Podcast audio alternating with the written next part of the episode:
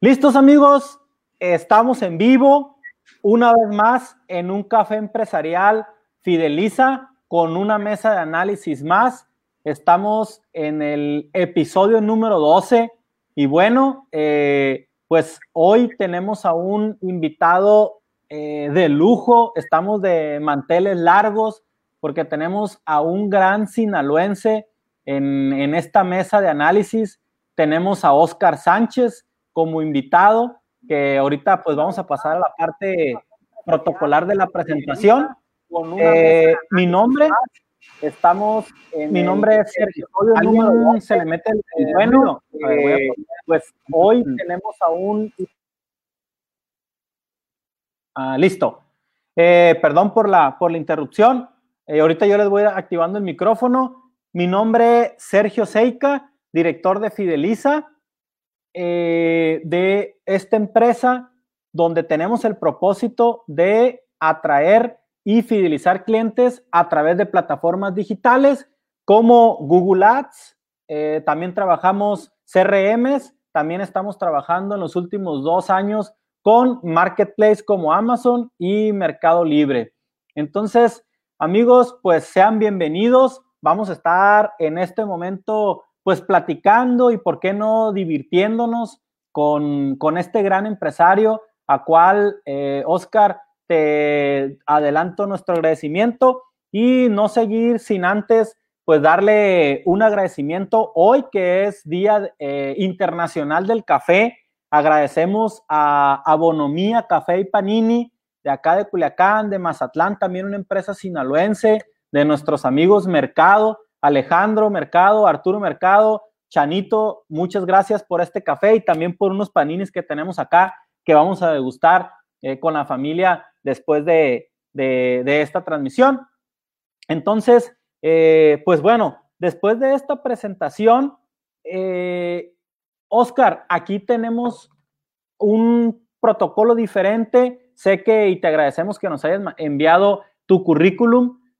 también eh, sin antes seguir, pues siempre está con nosotros nuestro amigo Enrique Maitorena. Enrique, eh, quien es consultor en dirección estratégica, en planeación estratégica de las pymes, quien tiene harta experiencia en el desarrollo y planeación estratégica de pymes en todo el país de México, que ya también le tocó trabajar de la mano. Eh, ahí que sí, eh, sudando la gota gorda, Enrique, eh, con, muchos emprendedores y emprendedoras mexicanas en un, programa que, hubo de gobierno, eh, también en, el sector privado.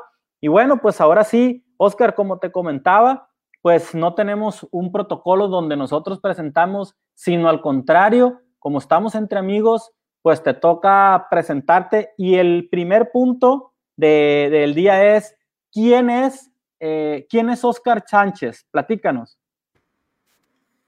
Muchas gracias, Sergio. Buenas tardes. Este, nada más reclamar de que a mí no me llegó café y los panecitos. Bueno, como a ti, Enrique. y, fíjate Creo que, no pasaste, mi domicilio.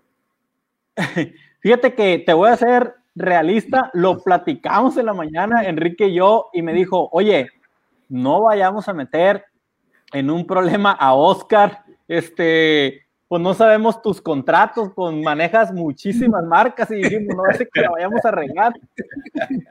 Pero, pero te, mañana, mañana, mañana vas a tener algo ahí.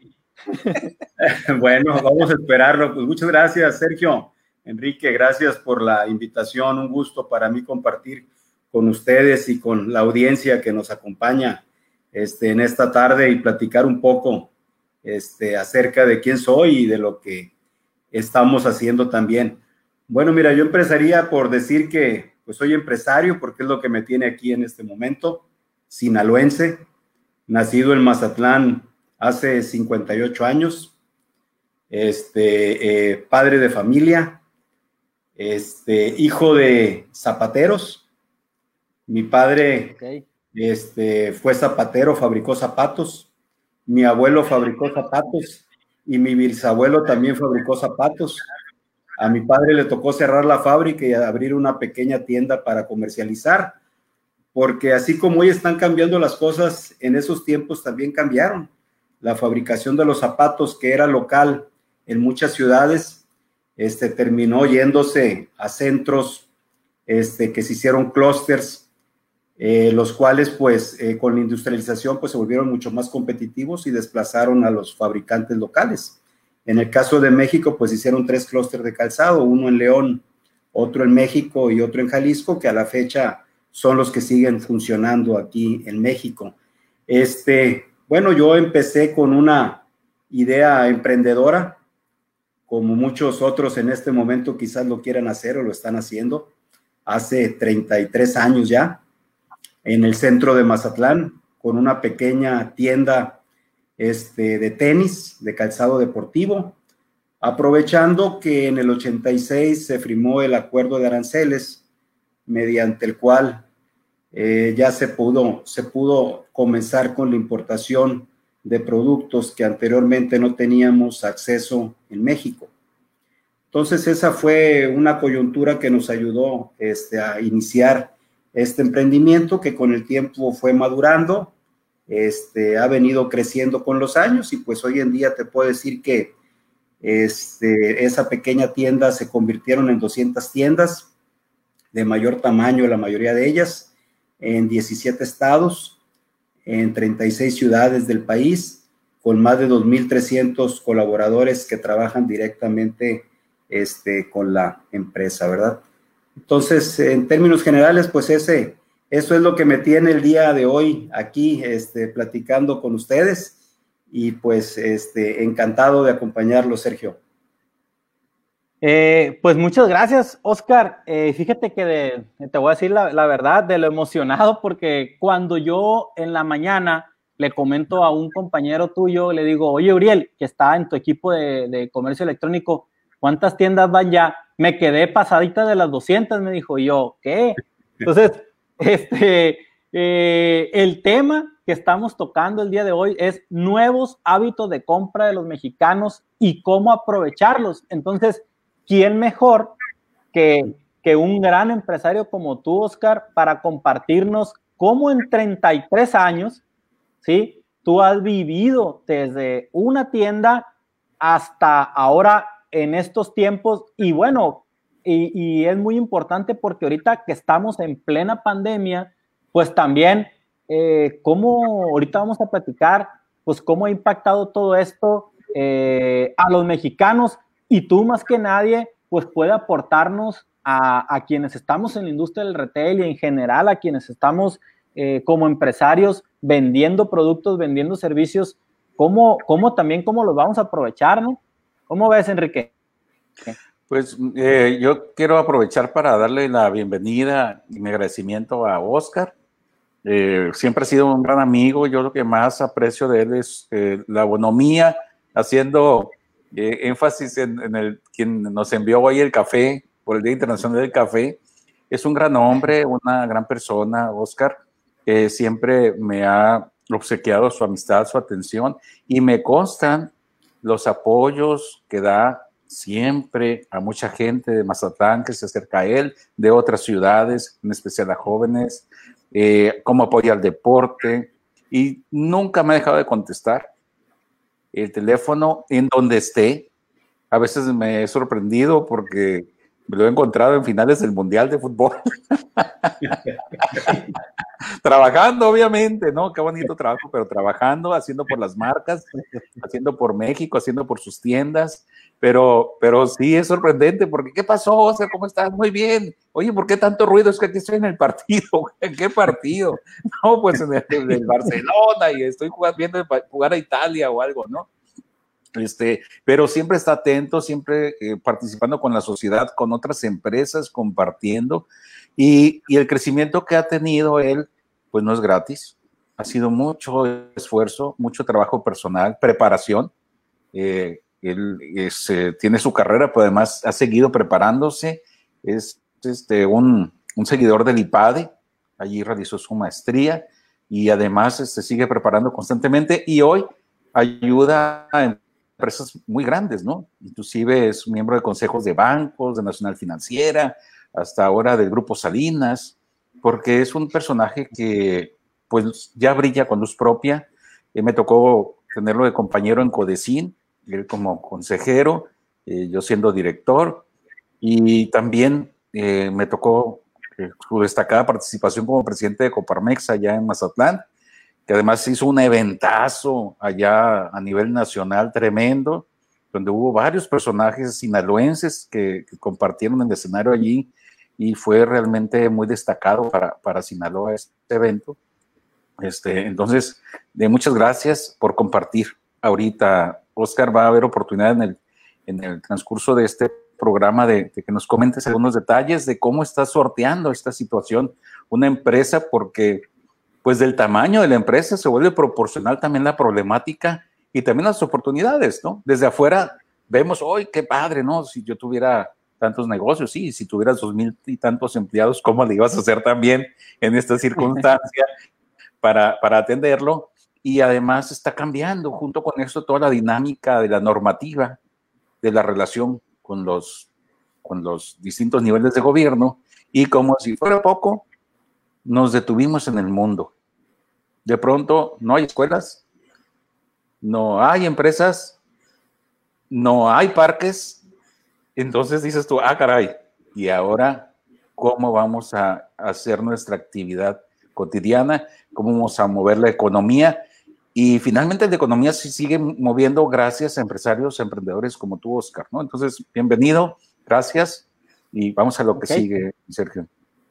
Bueno, eh, vamos a hacer un, paréntesis para compartir los comentarios y agradecer a nuestra audiencia. Ya tenemos aquí quienes nos siguen jueves tras jueves. Siempre eh, tratamos de tener los jueves a las 7 centro eh, de hora del Pacífico, 8 horas centro. Nos dice Gilde Salgado, eh, por eso digo de los, de los eh, asistentes, audiencia frecuente. Saludos, Gilde. Saludos a Oscar Sánchez, dice, para mí una muestra de liderazgo y compromiso en la comunidad. Eh, Eduardo Rodarte, saludos a los tres, muchas felicidades por esta conferencia. Saludos, Eduardo. Hugo Barraza Valadez, que estuvo contigo también, Oscar, como colaborador. Un saludo, don Oscar, dice, un ejemplo de empresario sinaloense y un placer poder haber sido parte de su gran empresa, ¿no? Eh, bueno, aquí Enrique pide Eduardo dice, se lo mando a Radamés Díaz, no sé a qué, se refiere. Este, compartir el video, parece. Ah, perdón, sí, compartir el video. Amira Godoy, saludos, Sergio Seca, saludos al señor Oscar Sánchez, Amira, y también un eh, asistente frecuente a, este jue a cada jueves, el doctor Lauro, este, Lauro Melendres, que ya estuvo con nosotros también.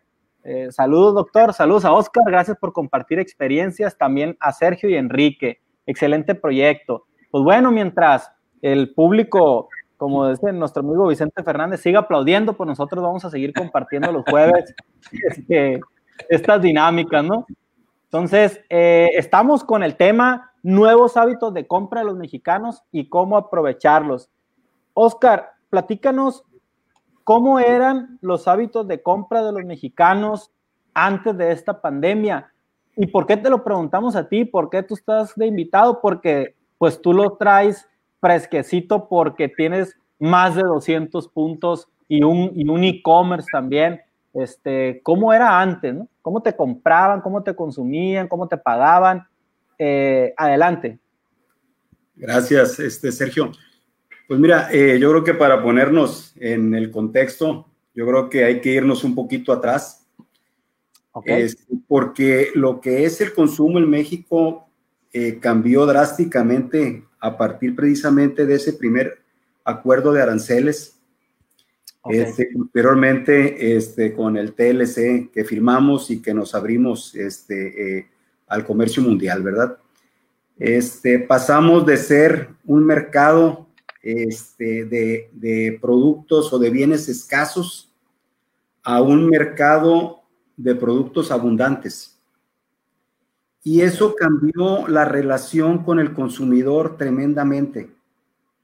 El consumidor este, eh, pasó de ser eh, eh, un consumidor poco informado a ser un consumidor más informado, a tener una mayor oferta de productos, a tener productos de mejor calidad. Este, eh, en, esa, en esa dinámica, pues muchas empresas en México no pudieron competir, no pudieron seguir. Este, y muchas otras, pues evolucionaron y se pusieron pronto este, con la misma eh, calidad de los productos que estábamos ya teniendo este, del extranjero aquí en México. Y ese yo creo que fue el gran parteaguas, pasar de, de, de, de, de tener esos productos escasos donde las condiciones las imponía el fabricante a una, a una, a una oferta abundante de productos donde el consumidor comenzó a tener mejores beneficios, comenzó a comprar mejor, a hacerse un consumidor con mayores conocimientos y a comenzar a castigar a aquellos que no le estaban dando ni los productos ni los servicios. Ese fue el gran cambio. ¿Y qué pasó con estos años? Pues ha habido muchos cambios. De hecho, hay que entender que el consumo siempre está en constante evolución este, lo que es en este momento el techo, el día de mañana va a ser el piso, porque cada vez los consumidores este, están exigiendo más, más por su dinero también, se vuelven más exigentes y pues bueno, hay que buscar de qué manera satisfacemos esas nuevas necesidades y esas nuevas expectativas que tienen como consumidores también y que bueno, y quien no cambia y no evoluciona, pues se va quedando rezagado, lo castiga el consumidor y pues seguramente va saliendo del mercado. Previo a la pandemia, pues, ¿qué es lo que estábamos viviendo? Ya traíamos aquí en México un mercado deprimido, lo que fue en el año del, del 19. Si recuerdan, tuvimos pues un decrecimiento, el consumo este, ya se estaba viendo afectado también. Este, pero aún así estaba en muy buenos niveles. La realidad es que este, con esa gran oferta de productos en el mercado y con precios más accesibles, pues también el consumidor comenzó a hacerse de más bienes y productos y también en la medida que tuvo mejores ingresos también. Entonces, antes de la pandemia, lo que estábamos viviendo, pues es una, una dinámica este, eh, donde el consumidor estaba comprando muy seguramente mucho más de lo que necesitaba también, porque hay que reconocer que también el marketing eh, eh, se han hecho muy bien las cosas y le han creado al, al consumidor pues esas necesidades que ni él mismo sabía que existían. Y también en esa medida nos comenzamos a llenar de cosas, cosas probablemente que hoy en día, con cierta reflexión, después de quedarnos encerrados, pues nos dimos cuenta también que, no necesitábamos tanto. Entonces, eso es lo que yo veo previo a la pandemia, este, en, cuanto, en cuanto a lo que son los detallistas, pues ha seguido habiendo una, una consolidación en el retail muy fuerte. Se siguen consolidando este, eh, las empresas. Cada día se está haciendo este, eh, de retailers más grandes también porque eh, ya el consumidor no solamente quiere ir a satisfacer este, una necesidad al comprar un producto, sino que quiere ir y hacer de su compra toda una experiencia. Entonces, quien además del producto le brinda esa experiencia, pues son este, eh, las empresas que están siendo favorecidas en este momento por los consumidores. Sí, este, claro que esta dinámica, después de estar unos meses encerrados, pues sí está cambiando y está trayendo también nuevos retos. El e-commerce, previo a la pandemia, pues era un medio que venía desarrollándose con una velocidad. Pues con este tema, al no haber en otro lugar donde comprar, y hay que recordar que no todos este, fuimos catalogados como esenciales, de hecho, aquí en Sinaloa prácticamente el 50% fue no esencial y esencial. Bueno, pues esos que eran esenciales seguían teniendo necesidades, seguían consumiendo y no encontraban dónde satisfacerlas. Entonces voltearon hacia el e-commerce. Y muchas de esas personas que no lo habían adoptado, no estaban seguros de él, tenían miedo de meter su tarjeta, porque hay que reconocer que uno de los problemas en México con el comercio electrónico son los medios de pago y es el fraude también, ¿sí? Pues bueno, era un, un inhibidor muy fuerte. Al no haber otra opción, pues el cliente, el consumidor se volteó hacia el e-commerce, empezó a probarlo y pues bueno, hoy en día eso que probablemente nos hubiera llevado más de cinco años llegar a este nivel, pues se aceleró de una manera este, drástica. Pero eso es como yo veo las cosas previo a la pandemia, Sergio. Ok. Eh, quiero aquí eh, aprovechar que hiciste un, recuerdo de, de, que entramos al GATT. Y para mí ese parteaguas fue fabuloso, pero además en el comercio se vivió de una manera muy peculiar, porque antes del GATT como dices tú, había escasez y entonces había filas en los negocios y largas filas para comprar o conseguir cemento, acero, tortillas, ¿no? La, ¿Te acuerdas? La tortilla era diaria, 30, 40 personas y además te ponían condiciones. Trae tu, tu trapito, ¿no? Porque si no, te cuesta más y, y, no hay papel porque está escaso. Entonces ahí vas con tu trapo en el rayo del sol y 40 personas adelante de ti y luego te decían, si quieres te vendo máximo dos kilos. Entonces las condiciones se las ponía, como dices tú, el fabricante, el proveedor, no el cliente. Y de pronto se vuelve una revolución con la entrada del GATT, luego con los tratados de libre comercio, pero ante esta gran oferta de diferentes este, formas de adquirir los productos, también el propio comercio se tiene que revolucionar porque seguramente tu primera tienda pues tenía un mostrador, ¿no? Y era una barrera para el, para el cliente y no lo desconocíamos.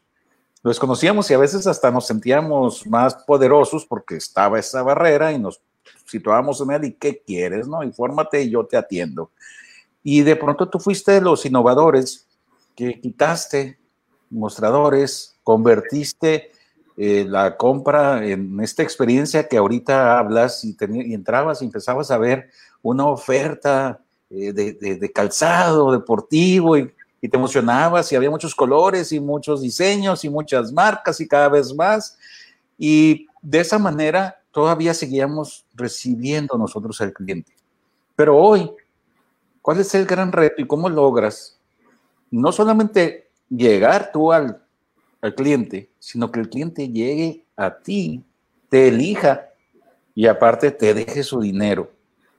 ¿Qué estás haciendo ahora para este, esta mecánica que antes era tan sencilla y hoy se ve tan compleja? Bueno, este, pues tan sencillo como hay, que hay que recordar y de hecho todavía lo seguimos viendo en el mercado, Enrique. Este, eh, tú anteriormente ibas a una zapatería y pues no podías tocar los productos. Estabas con una barrera de un cristal. Cierto. De hecho, todavía lo sigues viendo. O sea, no, no ha desaparecido completamente. Va a desaparecer. Nada más que todo es un proceso.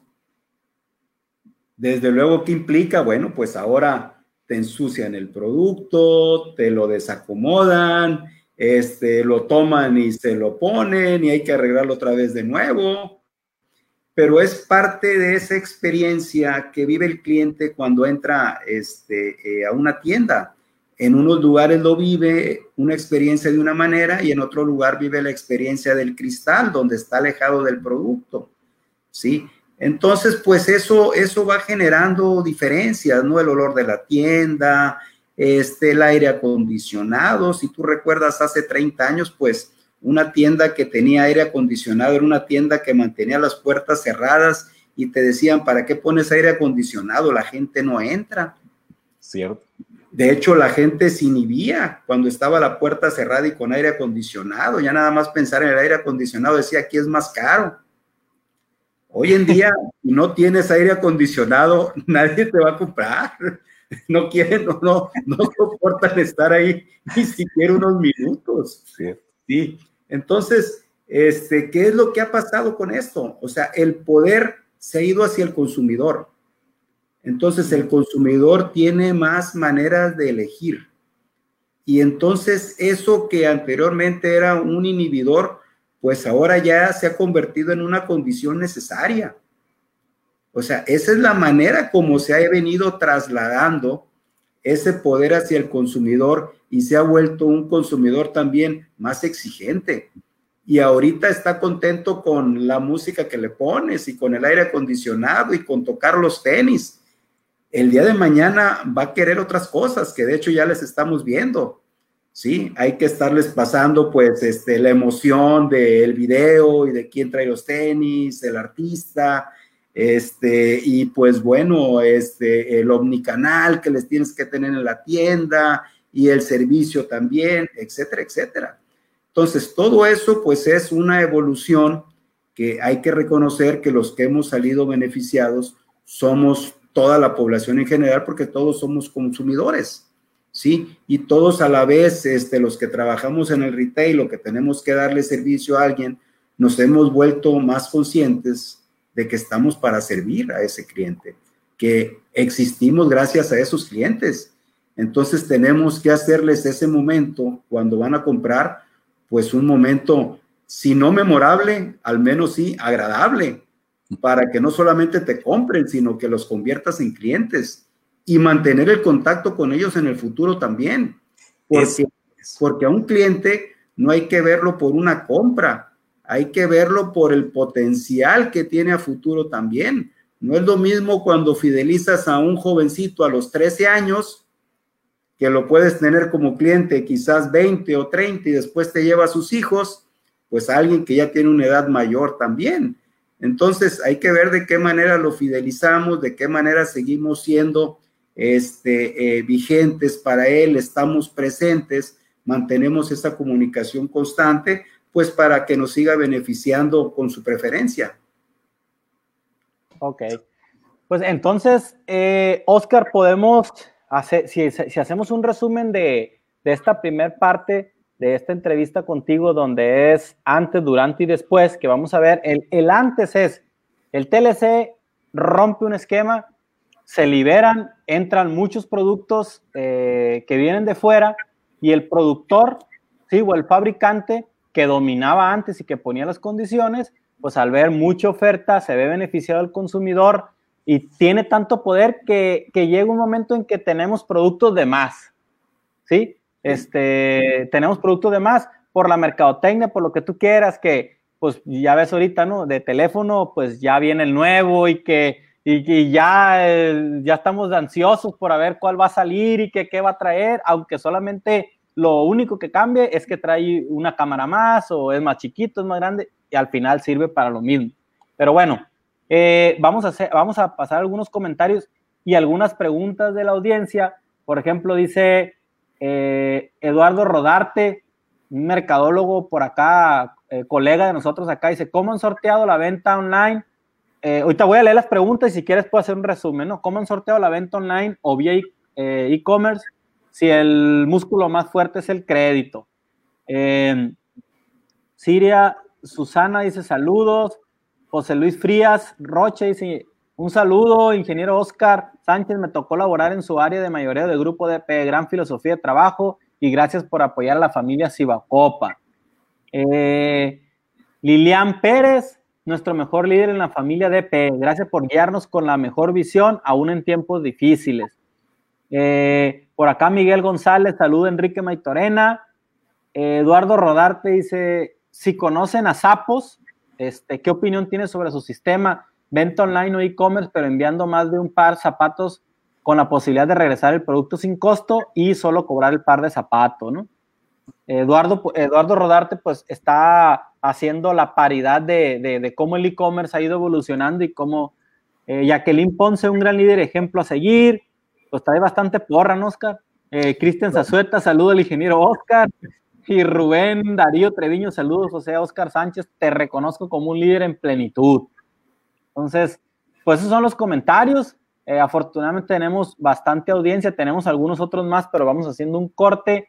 ¿Y qué nos puedes platicar, no? De, hay muchos saludos y Eduardo Rodarte nos dice, oye, pues, ¿cómo, cómo, cómo hemos sorteado ahorita que que ya entramos en el siguiente, en el siguiente punto. Estas preguntas de Eduardo de Eduardo Rodarte sobre el sobre el e-commerce, cómo se ha sorteado, pues calza muy bien con el siguiente punto que es ahorita, cómo son los hábitos de compra en el medio de la pandemia, que no hemos salido y que si va a haber rebrote y que si no, ¿qué nos puedes decir? Mira, déjame contestarle a Eduardo porque precisamente va con este punto. Sí, adelante. Aprovechando este que se puso en comunicación. Este, eh, efectivamente, eh, pues uno de los de nuestros fortalezas es precisamente la red de distribuidores y a ellos este, son los que nos apoyan con, con la colocación de los vales, que es un, un, un canal muy fuerte para nosotros, ¿sí? En, el tema del e-commerce, ahora que estuvimos cerrados, al no, al no estar físicamente, muchos de nuestros clientes se volquetearon hacia las plataformas, este, a nuestro e-commerce, que de hecho en nuestro e-commerce tenemos las dos marcas, de Portenis y de Street. Este, tenemos una app también para que fácilmente este, puedas eh, seleccionar los modelos en tu teléfono este, y tengas un poquito más de conocimiento, qué hay, qué va llegando y cuando vayas a la tienda pues ya vas más informado. Este, eh, ¿Qué ha sucedido? Bueno, aquí en México eh, les comentaba hace un momento que uno de los principales frenos para el desarrollo del e-commerce fueron los medios de pago que se han venido también mejorando de manera acelerada. Ahora puede, ahora tienes ahí Mercado Pago, tienes PayPal, las mismas este, tarjetas de crédito, BBVA, Siri, este, Santander han venido mejorando también sus normas de pago y la detección de fraude, que es un inhibidor muy fuerte. Y eso ha venido también ayudando a que se desarrolle más el e-commerce. Desde luego que ahora con la pandemia, al estar cerrada la tienda física, pues la gente se volteó hacia donde podía, que era la tienda digital, y pues hizo el esfuerzo de pagar ahí, ya sea yendo a pagar este, eh, al banco o con una tarjeta de débito o con una tarjeta de crédito. Y nosotros habilitamos también para que nuestros clientes nos pudieran pagar con el vale en el en el en, el e-commerce. Sí, eso nos ayudó a crecer mucho las ventas. Nuestras ventas se dispararon alrededor como de 15 veces lo que veníamos vendiendo previo a la pandemia cuando estuvimos cerrados. Pero es entendible porque nuestras tiendas físicas estuvieron cerradas. La base era tan pequeña que te puedo hablar de crecimientos de 15%. Nosotros no nos metimos con esta tendencia al e-commerce. Nosotros tenemos 10 años trabajando en el e-commerce. Quiero decirte que el primer e-commerce que montamos este, eh, eh, nos subimos a la mejor plataforma que había, que era una IBM. No había quien las habilitara aquí en México. Tuvimos que traer gente de California. Este, ya te imaginarás lo que nos costó. Lo único que te puedo decir de mi experiencia en e-commerce es que tenemos 10 años perdiendo dinero. Probablemente este vamos a salir a mano. ¿Sale? Okay. Esa, es nuestra experiencia, así es que hemos aprendido bastante durante este tiempo, porque cuando le está cara la colegiatura, cuando le pones, este, aprendes. Este, y la otra parte, este, que también necesita mejorarse mucho en México para poder hacer eso que dice Eduardo, de, por ejemplo, el ejemplo que pusiste de sapos, es que también en México necesita mejorar lo que son las paqueterías ya vienen mejorando también de manera acelerada. ¿eh? Todo esto lo ha venido dinamizando bastante rápido, pero todavía nos falta tener esos servicios con esa velocidad y a esos costos proporcionales que tienen Estados Unidos que te dan la facilidad de, mandarte dos pares o hasta tres. Y si no te gusta, te lo, lo regreso. Sí, seguramente para allá vamos a llegar también en México. Nada más que pues vamos un pasito más atrás este, pero nos tenemos que poner al día y también tenemos este, eh, que ver qué más tenemos que hacer, porque si no, alguien se va a quedar con esos clientes y seguramente si no, si, si no nos ponemos al día, pues no vamos a ser nosotros. ¿Sí? Este, ¿Qué pasó durante la pandemia? Este, bueno, les comentaba hace un momento, la gente al quedarse en sus casas y no tener las tiendas físicas se volcaron hacia el e-commerce y eso lo que hizo fue acelerar este canal que ahí estaba latente, ¿sí? pero, este, eh, eh, pero ahora, ahora con, con, pues, con este tiempo que no tuvimos la oportunidad de esas tiendas, pues se desarrolló de una manera muchísimo más acelerada. te voy a decir que esta, esta reunión no la tuviéramos así si no hubiera ocurrido la pandemia. Correcto. Muchas de las juntas que hoy en día tenemos, este, que suceden por estas plataformas, cualquiera la que quieras, Meet, este, eh, eh, este Zoom o, la que gustes, hay muchas ya, este, eh, no, no, no ocurrían en el pasado, aunque las teníamos. Nosotros sí las utilizábamos porque tenemos una geografía muy amplia de 36 ciudades que el andar viajando este, por los costos y los tiempos que representa, pues usábamos ya la plataforma, pero no la utilizábamos como la estamos utilizando en el día de hoy también. Entonces, eh, si me preguntas esto, yo creo que nos vino a acelerar en lo que es la parte digital no menos de 6, 7 años. Esto hubiera ocurrido, pero hubiera ocurrido varios años más adelante y probablemente nos hubiera dado la posibilidad de tener una mejor adaptación. Pero esto es tan abrupto que lo que va a ocurrir es que va a sacar a muchos del mercado también. Sí, sí. Esa, esa, esa es una realidad. Entre, entre más paulatino sea el cambio y la adopción digital, tenemos más tiempo para irnos acomodando. Cuando es tan abrupto como sucedió ahora, pues no hay tiempo de ajustarse. Entonces es una realidad que, estamos, estamos viviendo. Ahora, ese, esos meses también nos hicieron más conscientes del tema de la salud nos dimos cuenta que teníamos que bajar de peso. ¿Qué pasó, Oscar? Estamos platicando muy a gusto. Bueno, es que nos dimos, cuenta que el sobrepeso no era un tema de estética solamente. Correcto. Sino que era un tema de salud que te vuelve más vulnerable al COVID, aparte de las enfermedades ya derivadas del sobrepeso y del sedentarismo. Entonces, eso hace también que las personas tomen más conciencia. Este, hoy en día están tratando de hacer más ejercicio, están tratando de comer mejor. Entonces, todo ese pues abre nuevas posibilidades y nuevas oportunidades también de hacer negocios, que era una, una de las cosas que también me estabas este, comentando cuando me presentaste. Eso, eso va a abrir este, pues, nuevos caminos, nuevas oportunidades también, que yo creo que ahí se están presentando, pues quien le entre más pronto creo que va a tener mejores posibilidades también. Eso a nosotros también nos ha ayudado, a pesar de que estuvimos cerrados y como bien dices, pues fue un golpe muy fuerte. Si, si tuve una, ahorita me está escuchando Hilde, tuve una plática ahí este, en Codecín que me invitaron este, pues estaban las cosas sumamente complicadas, muy difíciles. Traté de hablarles con la verdad y cómo veía las cosas sin, sin ser alarmista, pero incluso yo les puse sobre la mesa pues que estaba ahí el concurso mercantil y que si no había otro camino pues había que acudir a él para tratar de salir adelante. Sí, este, yo creo que muchos están en esa situación hoy en día Muchos otros yo creo que optaron ni siquiera por el concurso mercantil, nomás tiraron la toalla y ahí nos vemos, ¿sí? Este, pero bueno, eh, hay que estar consciente de que hay crisis. Esta nos llegó de un lugar inesperado, mucho más agresiva para mí que las otras crisis financieras que habíamos tenido, ¿sí? Y pues bueno, está trayendo una, una, una un, cambio dramático este, en el consumo, pues. Este, eh, entonces, ahora que reaperturamos, pues hemos tenido una buena demanda, afortunadamente, precisamente por eso que les comentaba, por esa mayor conciencia de la salud. Ahorita la gente está comprando más tenis para correr, está comprando más tenis para hacer ejercicio, Estamos vendiendo más chanclas también o sandalias, porque si me ves ahorita estoy en camisa, pero ando en short también.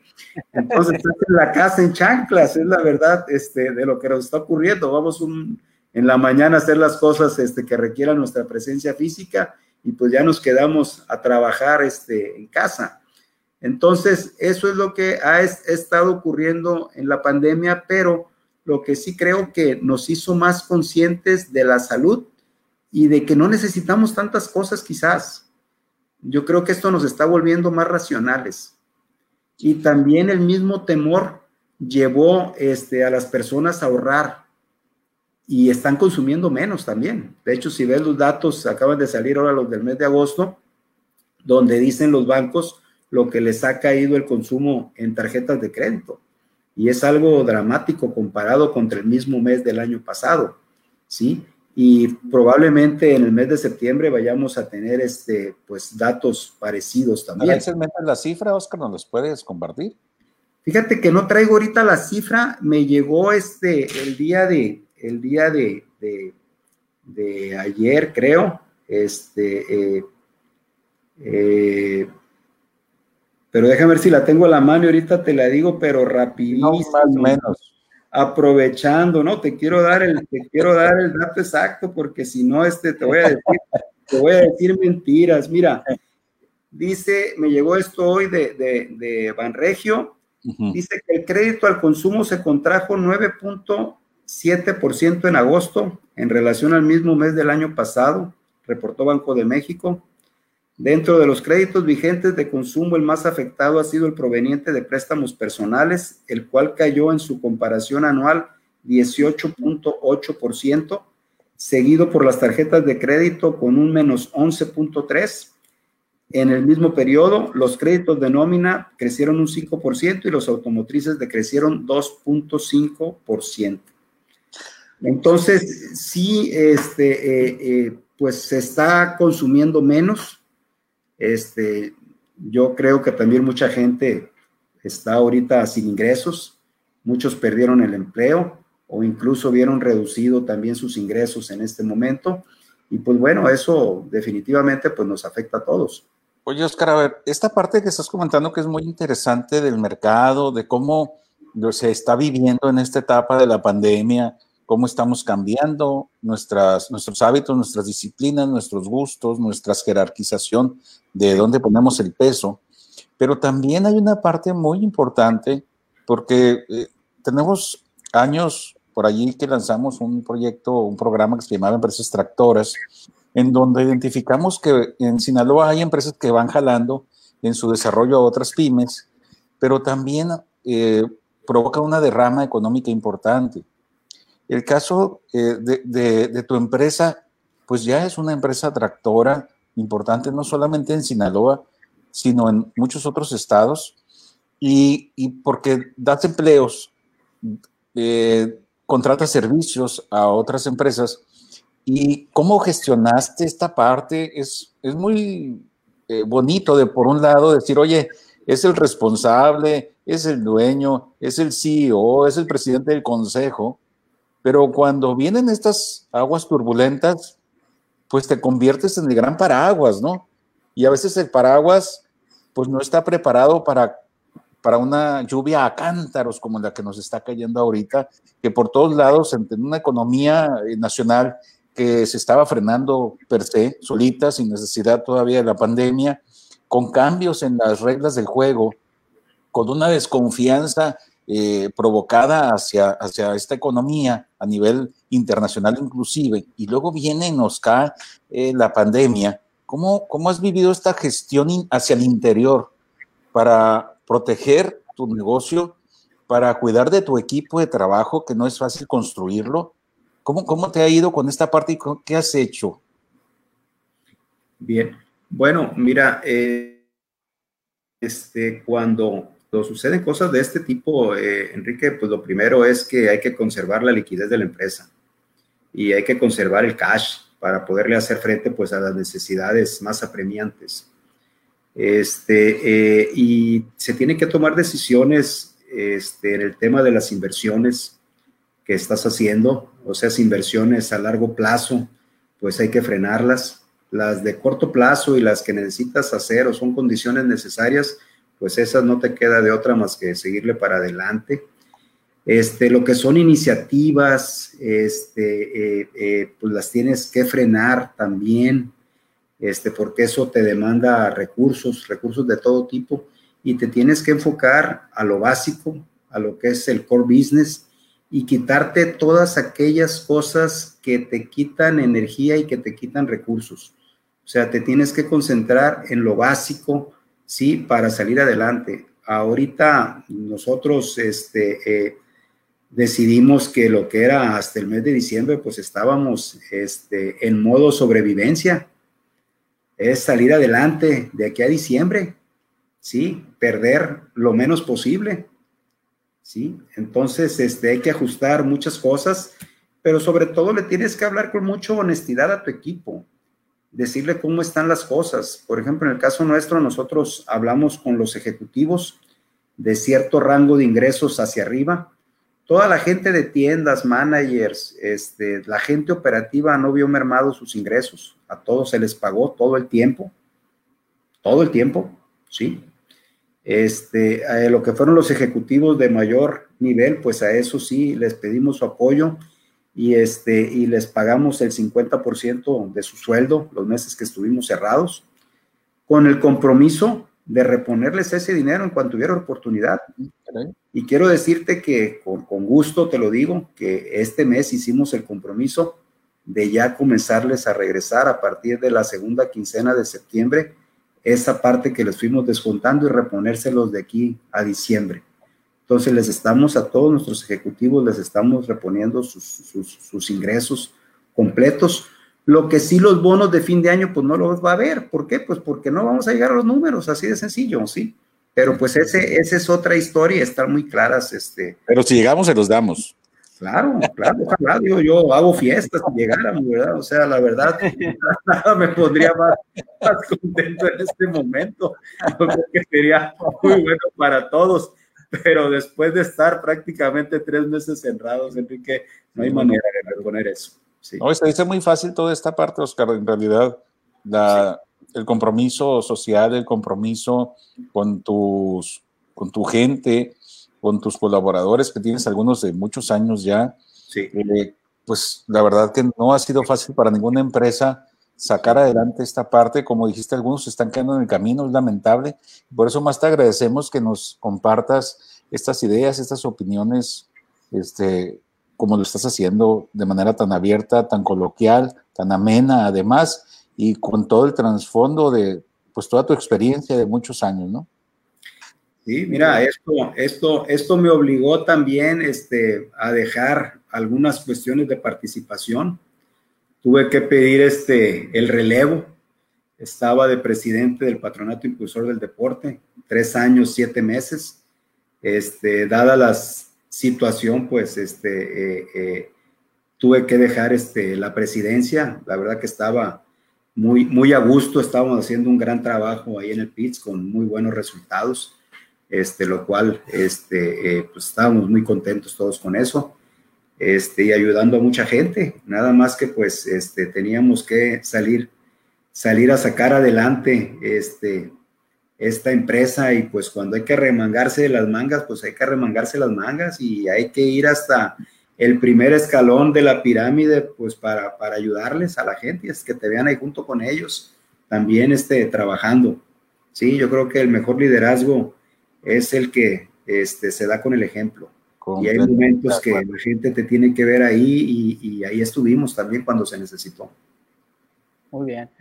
Pues, pues qué, Qué, gran aprendizaje, Oscar, para todos, pues quienes te vemos como un líder empresarial, el, gran aprendizaje y también eso se ve reflejado cuando eres un buen líder como tú, en donde le dices al ejecutivo, este, de nivel medio hacia arriba, como dijiste tú, oye, pues aguántenme, aguanten esta parte y, y como veo, creo que no, no, no hubo imposición, y hubo participación por parte de, de, todos, ¿no? Entonces, la verdad, qué buen ejemplo. Ahorita, como está el consumidor mexicano, este, como lo estábamos viendo, vamos a pasar algunos comentarios. Este, Ricky Ibáñez dice saludos. Eh, bueno, estamos, él dice, lo primero que hay que hacer es generar confianza en el consumidor cuando estamos este, vendiendo. Eh, hablamos de las paqueterías, son un dolor de muela, pues tampoco se esperaban, ¿no? Estas paqueterías a, mí me han llegado a entregar en, carros particulares, en autos particulares, de la que le pongas este, el nombre, eh, ellos también han tenido que subcontratar y, sortear. Este, dice Moisés Real, dice, lo interesante viene después de la pandemia, dice, muchos clientes han aprendido a usar plataformas e-commerce, además de que las nuevas generaciones será algo normal.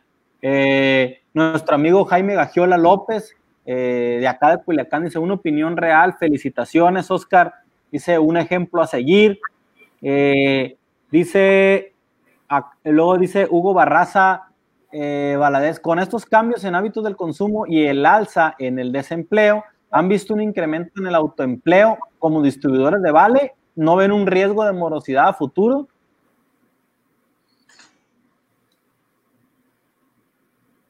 ¿Cómo ves ahí, Oscar? Ah, si quieres te respondo esa también de una vez. de una vez. caliente.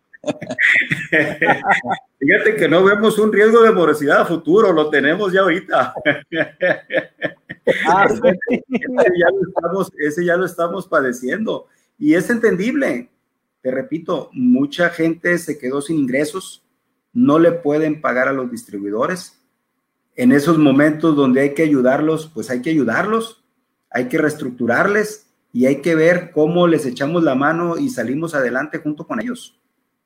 ¿sí? Es el momento de ser empáticos. Si en este momento este, eh, eh, eh, no, no, no te pones en los zapatos de ellos, pues la verdad es que a lo mejor van a hacer el esfuerzo por salir adelante, pero a la primera te van a, a cobrar ese descontento. No, y si aprietas de más la rosca, pues se barre, ¿no? Pues se barre, exactamente, se acaba también. Se acaba, sí, correcto. Se, acaba la tuerca y probablemente el tornillo también, Oye, Oscar, dice el doctor Lauro, ja, ja, ja, dice, no le saques, después te van a pagar. Algunos seguramente sí, otros no van a querer o no van a poder. Oye, si no invitas a Lauro a que te ayude en esa parte, se me hace que Lauro de la cobranza. Saludos, Lauro. Y, en, cuanto, al otro que comentaba Hugo, este, pues bueno, nosotros quisiéramos desde luego tener más distribuidores comprometidos este, que, que, tuvieran un ingreso adicional ellos, ¿sí? Desde luego.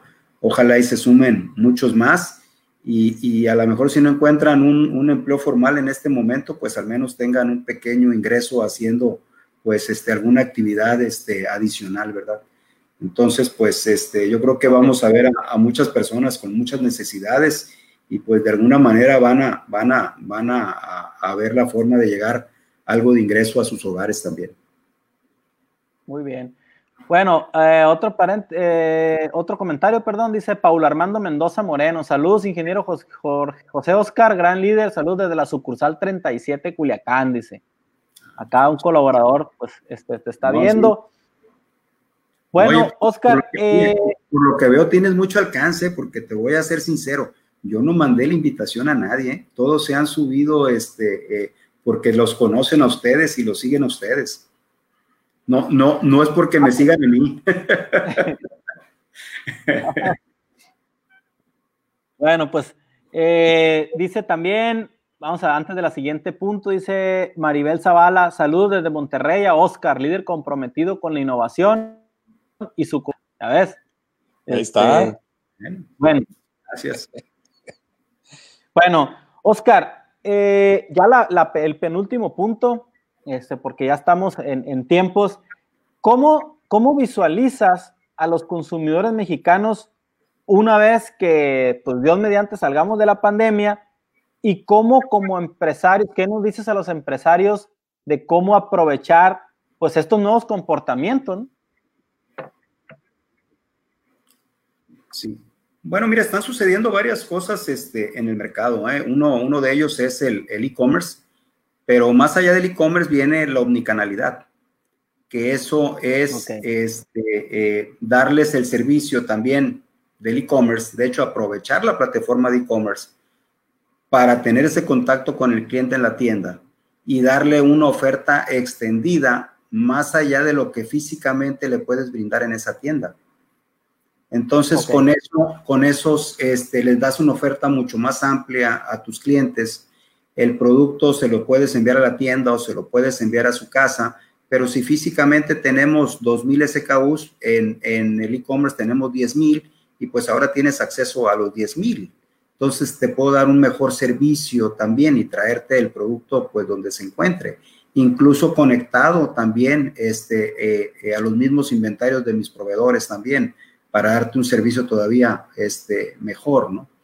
Entonces vienen, vienen cambios también, este, las marcas, eh, en eso que te platicaba de los productos, lo que ha pasado es que también las marcas se han fortalecido, las marcas te dan confianza, y pues también muchas de esas marcas, pues lo que quieren es ir directo al consumidor.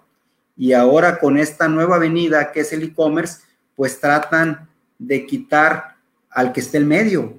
En este caso, pues al, detallista o al del retail también. Y esa es otra amenaza más que tenemos. En el pasado tuvimos la lucha entre que el, el, el productor quería irse adelante siendo detallista y el detallista quería irse hacia atrás siendo productor y pues era un jaloneo, ¿no? Por eso vemos las marcas propias también ahí en Walmart y este, en ese tipo de, negocios. También con nosotros tenemos marca propia, ¿sí? Este, eh, pero pues también las marcas aprovechando su fortaleza, aprovechando que tienen el e-commerce y que con poca inversión pueden llegar al consumidor final también se convierten también este, en una amenaza para el detallista. Entonces yo creo que esos son los cambios fuertes que vamos a ver este, en el futuro, que este, el, el DTC, el DTC, que es este, vender directo al consumidor, el omnicanal, el e-commerce, y pues bueno, la tienda física sí se, sí se ve amenazada también. No creo que vaya a desaparecer en el corto plazo, probablemente en el largo plazo este, sí, sí, sí vaya a haber menos, pero las tiendas que van a hacer te van a brindar una experiencia mucho más completa de lo que hoy en día te están brindando. ¿Sí? Para allá va. Entonces, el que no se adapte se va a quedar en el camino, como a través de los años muchos se han quedado en el camino, así como le tocó a mi papá cerrar la fábrica de zapatos aquí en Mazatlán, pues este, eh, eh, muchos otros este, van a tener que cerrar su empresa y se van a tener que reconvertir hay que mantener nada más la reputación intacta para que lo que te dedicas tenga las puertas abiertas. Sí, que cierre la empresa, pero no el emprendedor, ¿no? Es diferente. Claro, claro. Este, eh, hay, que, hay, que, hay que estar consciente que todo se agota. Entonces, pues, este, eh, hay, hay cosas que se agotan, algunas tardan muchos años, otras tardan menos, pero todas cumplen un ciclo. ¿sí? Y hay que estar consciente de esos ciclos, en el ciclo que se encuentra la empresa también, pues para que vayas en el ciclo que te encuentres, que lo lleves de manera correcta también.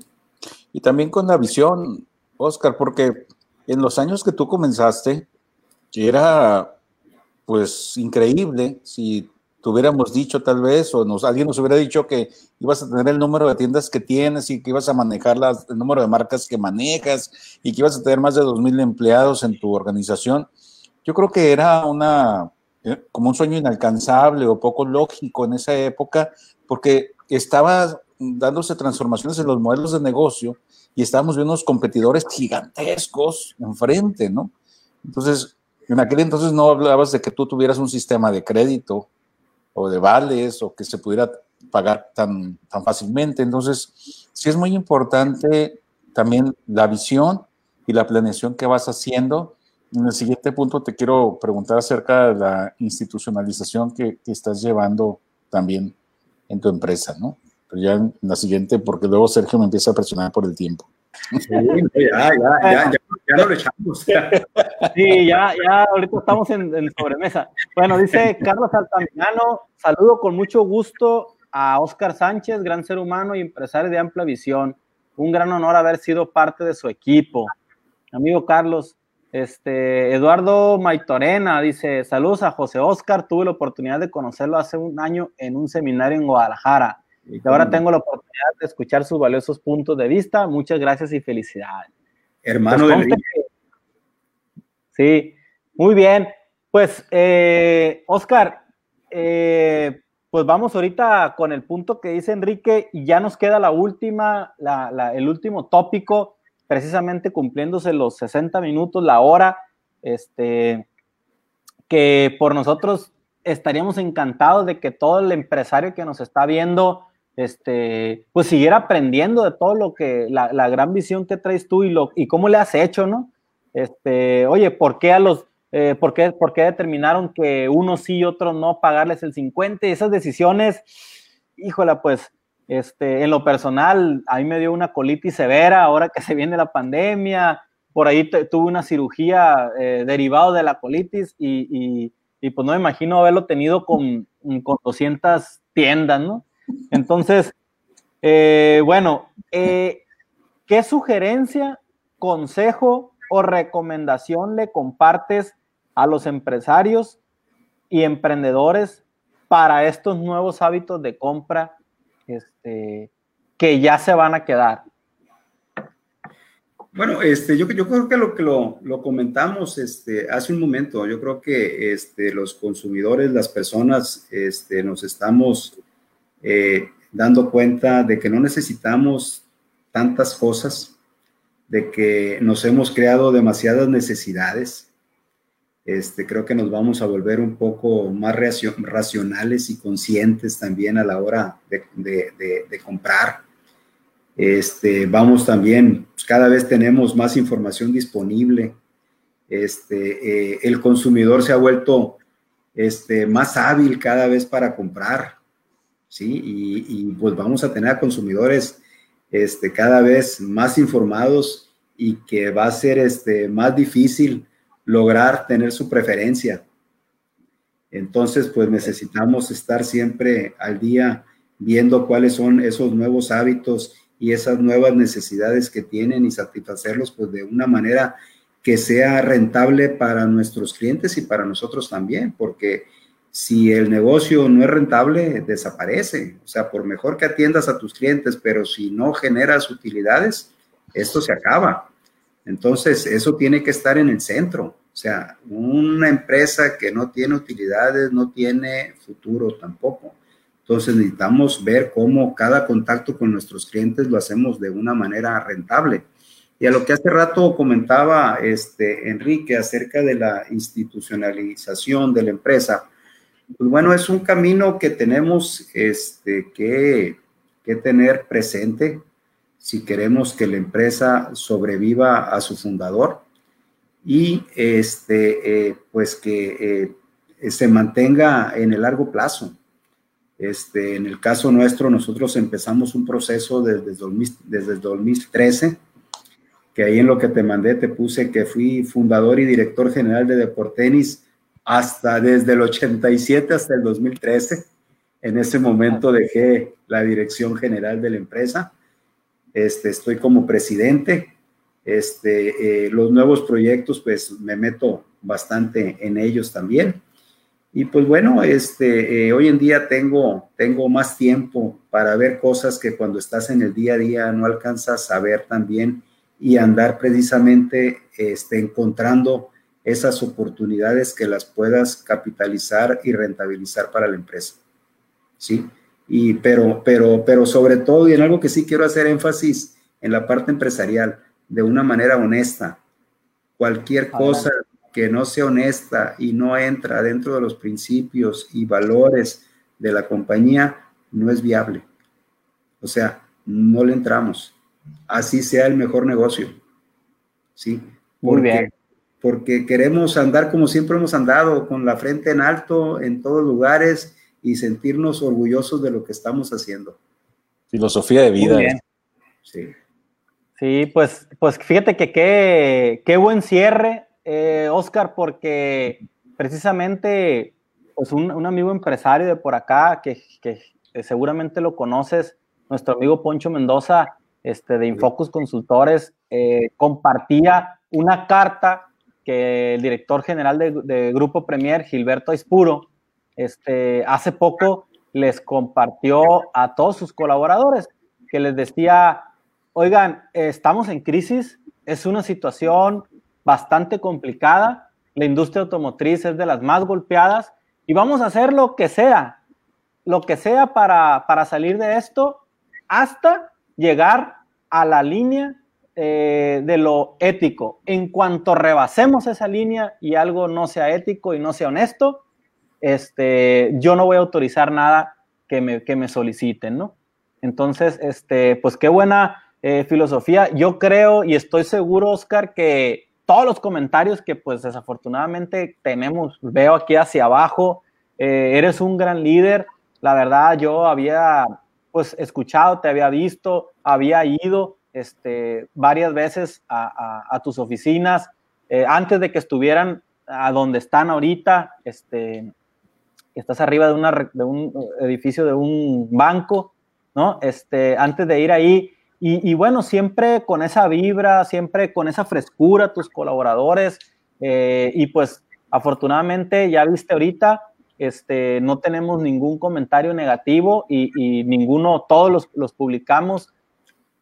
Creo que tengo varios amigos, Hugo, Carlos Altamirano, ahorita Uriel Navarrete, que hablan eh, pues puras cosas buenas de, de, ti como gran líder y que el Mazatlán en Sinaloa se te reconoce también como impulsor eh, pues de, de, los empresarios, ¿no? Entonces, este, pues yo creo que tienes que escribir un libro también, este, antes de, de, terminar, pues, ¿no? O sea, ¿por qué? Porque eh, con empresarios como tú, pues, para mí, forman una fuente de inspiración.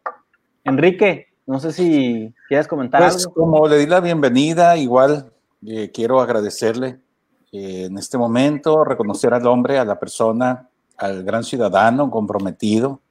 Me constan muchas de las tareas en las que se involucra con un gran compromiso, Oscar, para sacarlas adelante y además de una forma humilde, callada, menos cuando no le dan chance, ¿no? A veces tiene que salir al, al quite también públicamente. Por ejemplo, en la presidencia de Coparmex, pues ahí no hay oportunidad de, de no salir a la palestra, ahí tienes que este, mostrar el liderazgo, la fuerza, la energía y llevar la voz de los empresarios, de los patrones adelante, ¿no?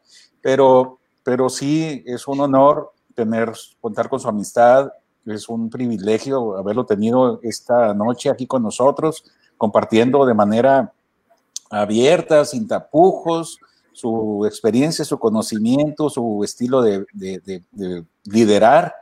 Y pues también refuerzo que, siempre los comentarios que he escuchado de su persona en mi andar por el estado, en mi andar por, por diferentes eh, estados del país, siempre ha sido positivo, así es que más me enorgullece eh, tenerlo como amigo. Muchas gracias, Oscar, por acompañarnos hoy. Me felicito por haber este, tomado el teléfono para molestarte con esta, con esta idea. Muchas gracias, Oscar. No, hombre, Enrique, este, yo encantado de compartir este, esta tarde con ustedes. La verdad que, pues, muchas gracias por, por sus palabras. Este, muchas gracias a todos este, los que eh, pusieron comentarios. Este, un saludo para todos. Muchos los conozco. Les mando un saludo grandote, un abrazo. Este, ya tendré oportunidad de saludarlos personalmente. Y pues siempre, eh, eh, siempre he dicho que el que, da una plática o el que está en un foro, a veces vas, las personas piensan que vas a enseñar. La realidad es que cada vez que te paras frente a una audiencia, aprendes y aprendes mucho. ¿eh? Aprendes más de lo que das. Esa es una realidad.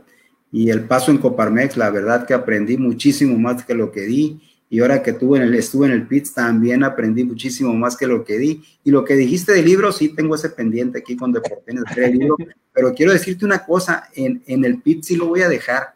Voy a dejar un manual de infraestructura precisamente que sirva para las futuras administraciones. También queda ahí el trabajo, un documento para que de ahí se pueda mejorar y cada vez tengamos más y mejor infraestructura deportiva en el estado de Sinaloa. Excelente. Bueno, pues, pues muchas gracias. Este, Oscar, pues yo creo que, que pues ya, ya estamos en tiempo de cerrar. Eh, finalizamos con la conclusión de que el consumidor no tiene nada que ver con el consumidor, el, el, actual y el después de la pandemia. Decía en un congreso de marketing el año pasado Álvaro Rattinger, que seguramente lo, lo deben de ubicar, de Merca 20, decía, a mí me tocó bien fácil porque llegaba alguien y decía, Álvaro, quiero una campaña, y era radio, televisión eh, eh, y, la prensa, ¿no? Y ahora mi hijo dice, lo veo que Facebook, YouTube, el influencer, eh, no, hombre, el, punto de venta. Entonces, este, tenemos mucha tarea los, los empresarios y, bueno, vamos a, seguir aprendiendo seguramente, Oscar, este, con, tus modelos de negocio eh, mucho tiempo. Gracias por, ser la persona que eres, por dar el trabajo a, muchas familias, en especial a las sinaloenses. Y pues bueno, Enrique, muchas gracias también. Gracias, a Bonomía. Estamos pendientes, Oscar, con. Bueno, eh, ahora sí nos vamos a comer. Era broma. Chao, bueno, este, un abrazo a todos. Me despido de ustedes, me despido. Soy Sergio Seika director de Fideliza. Recuerden, todos los jueves estamos eh, en vivo con temas donde vamos a compartir este tipo de temas para atraer y fidelizar clientes. Soy Sergio Seika, me despido de ustedes. Buenas noches. Buenas noches.